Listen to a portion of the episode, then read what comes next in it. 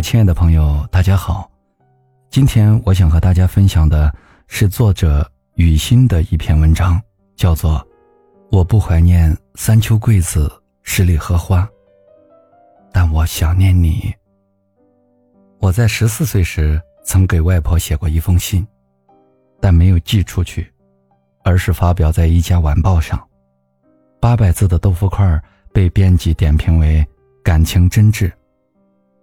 我从未向他提及过此事，只是悄无声息地把文章剪下来贴进日记本里。这件本可以大张旗鼓地满足我虚荣心的事，我表现得紧张而又小心翼翼。外婆是苏州人，我从小被父母送去她身边寄养。隔辈亲，在她身上表现得淋漓尽致。与所有逼着小孩做辅导资料的大人不同，他对我唯一的要求就是多吃饭。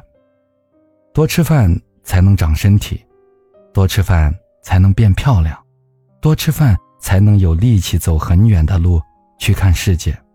你看，从来没有一项理由是因为学习，是为出人头地。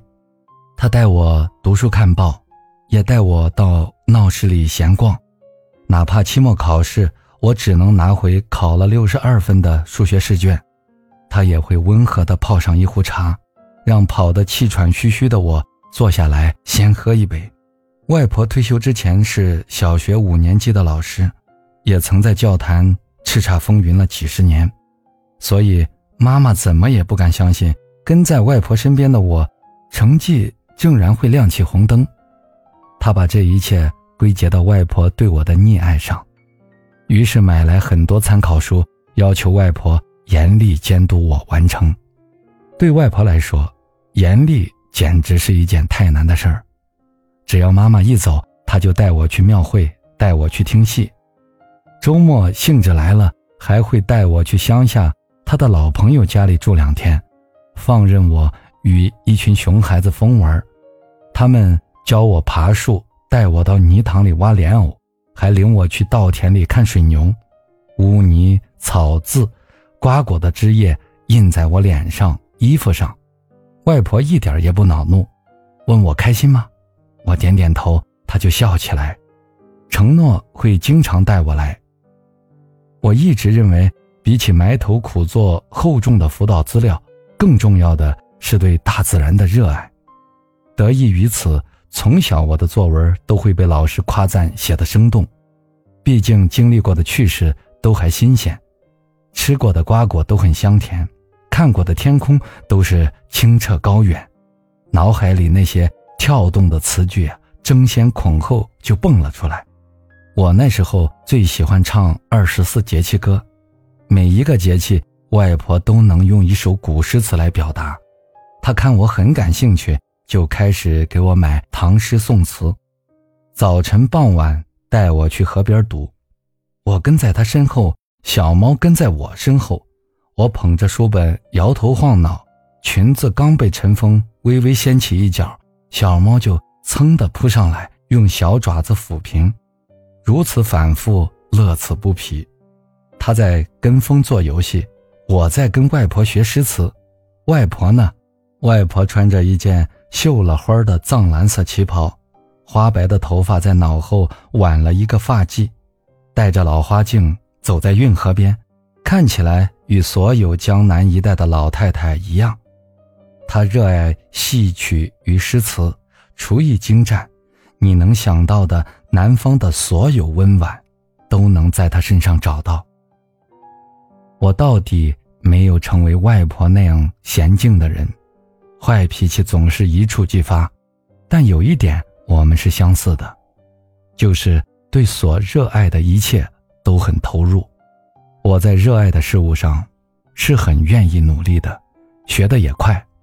比如他教我背唐诗宋词，一本书的内容我三天就能背诵下来，他很欣慰，觉得我是得他真传了。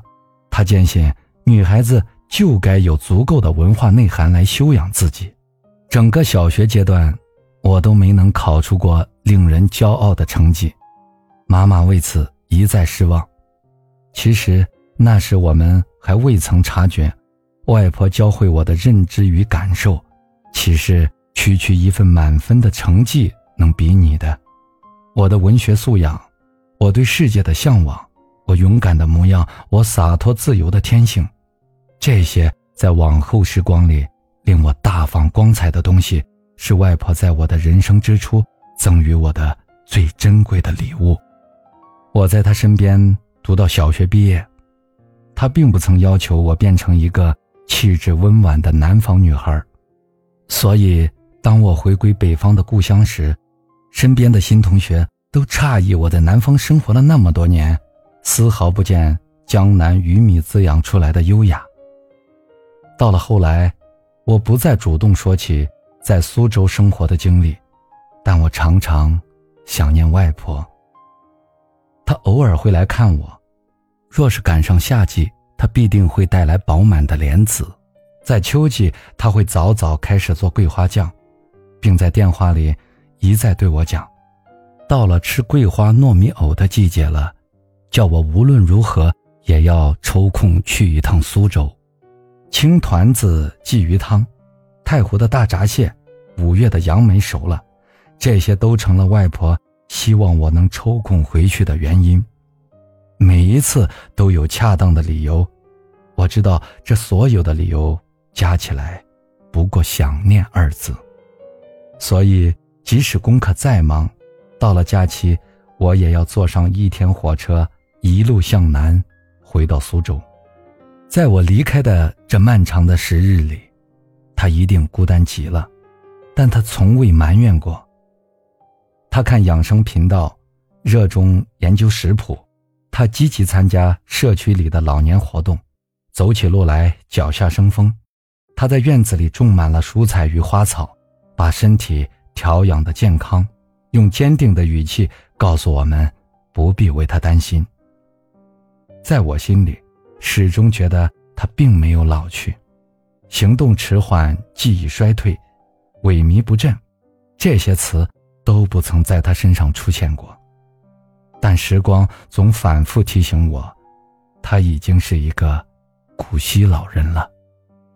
我与他躺在一起，会越多的想到生死问题，眼睛不可抑制的发酸，抓紧他的手，想尽可能的多感受一些属于他的体温。他不曾觉察我的心思，静静的躺在那里。睡得安稳。外婆是老了，她取下腕上的手镯，戴在我手腕上，告诉我那是她提前送我的嫁妆，语气里带着憧憬。我发誓永不取下。她笑了，那可不行，我们家囡囡金银珠宝都要带一遍。我强忍着眼泪，点点头，趴在她耳边对她说。长大我就嫁到苏州来，外婆，你要等等我。我轻而易举说出这些话，却忘了时光不会等他。他突发脑中风晕倒的那个下午，距离他七十六岁的生日还有一天。我们提前为他定做的蛋糕上还写有“寿比南山”这样美好的祝愿。他躺在病床上。我握着他干枯的手，很久都感觉不到他脉搏的跳动。我日夜盯着心电图仪上那条生命线，祈祷它不要终结。我每日帮他梳发，就像过去每一个平常的清晨。不同的是，我喊外婆，他不再回答。他曾教我背诵洛奇兰的诗。莫怪世人容易老，青山也有白头时。也曾告诉我，生老病死是人生平常事，可我依然无法抑制悲伤。外婆没有留下一句话，医生说他在昏迷中离开，没有痛苦。我一直在想，假如他能有片刻清醒。他会对我说些什么呢？可是，无论他说什么，我都不能，也不愿与他告别。亲爱的外婆，很多年过去，我不怀念在苏州淋过的每一场雨，我不怀念杨梅的味道，鲫鱼的鲜美。不怀念三秋桂子，十里荷花，但我想念你。